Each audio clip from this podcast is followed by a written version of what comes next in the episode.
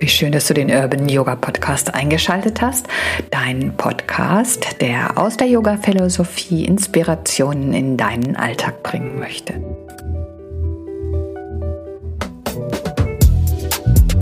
Sicherlich kannst du dir super gut die Hexe aus dem Märchen Hänsel und Gretel vorstellen, wie sie so ganz zerknittert und böse daherkommt mit einer dicken äh, Warze mit Haaren äh, auf der Backe und so zusammengezurrt aussieht, einen ganz, ganz bösen Gesichtsausdruck hat. Ne?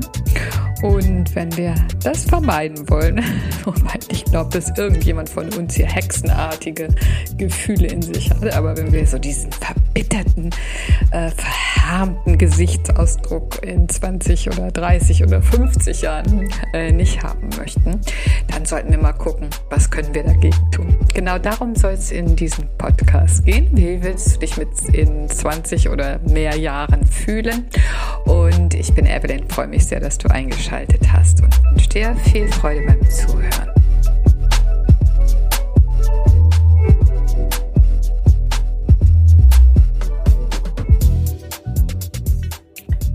Wir Yoginis bemühen uns natürlich darum, ganz und gar Hier und Jetzt zu sein.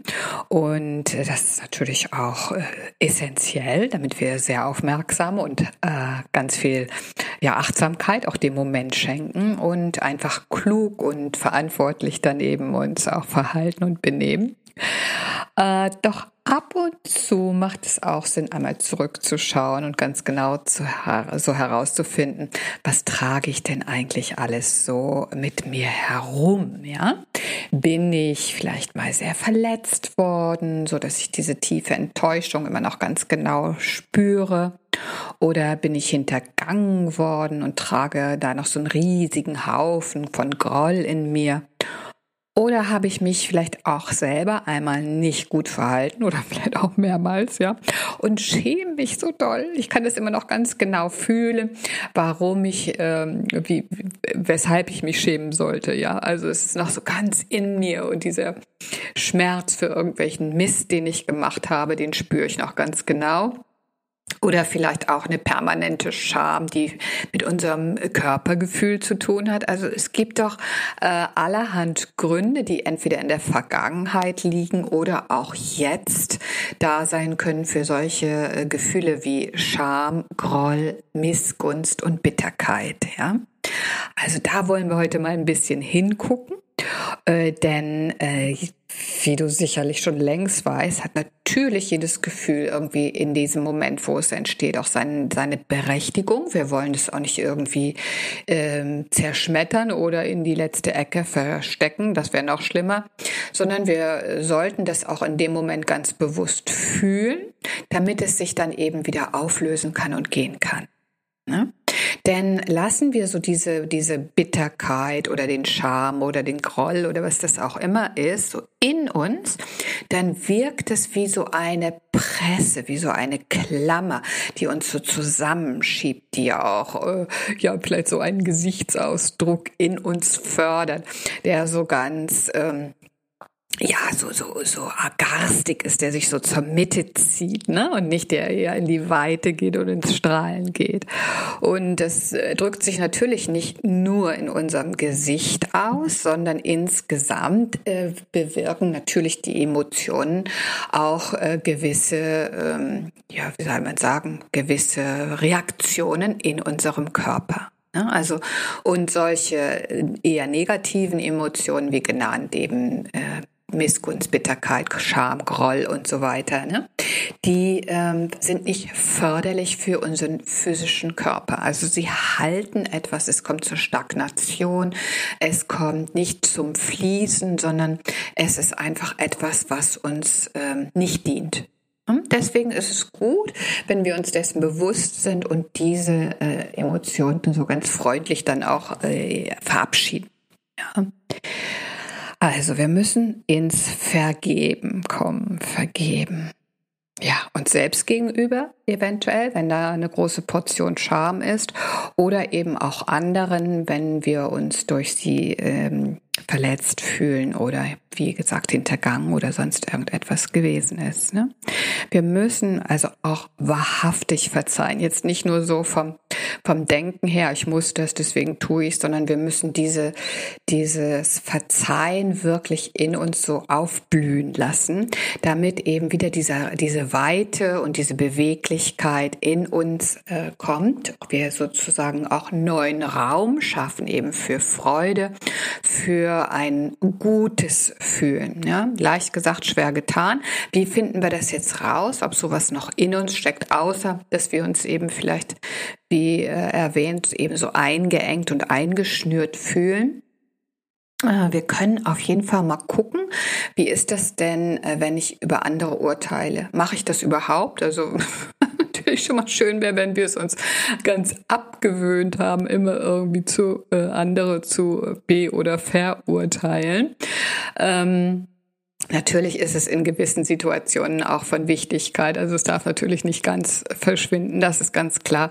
Aber wie oft be- oder verurteilen wir denn äh, Menschen was vollkommen unnötig ist, also uns vielleicht gar nichts angeht, wir die Situation überhaupt nicht beurteilen können und trotzdem ist da wieder irgendetwas, was wir ablehnen. Ne? Und je mehr wir irgendetwas ablehnen, desto wahrscheinlicher ist es, dass in uns da etwas getriggert wird, also dass da noch etwas in uns ist, was eben genau diese Reaktion auslöst. Ja, also und da vielleicht nochmal genau drauf zu achten auch, was, was ist es bei mir?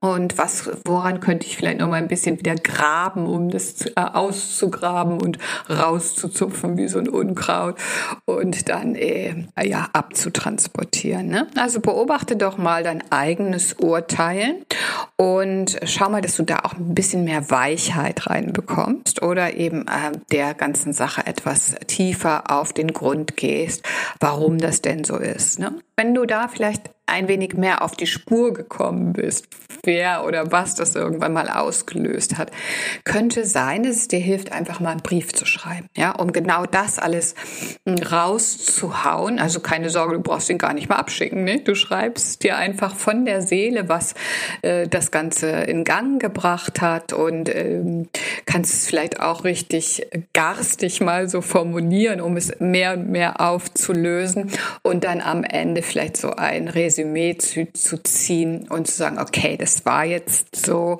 ähm, es war nicht einfach, aber ich bin jetzt bereit, wirklich zu verzeihen und das aufzulösen. Aus einem ganz äh, egoistischen Grund. Ne? Denn du möchtest ja, dass es dir gut geht, dass es deinem Körper gut geht, dass es deinem deinem Geist, deiner Seele gut geht.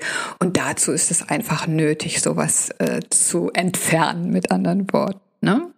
Im Yoga, da gibt es einen Begriff, es nennt sich Tapas. Ja, Tapas bedeutet so viel wie Reinigung und Stärkung.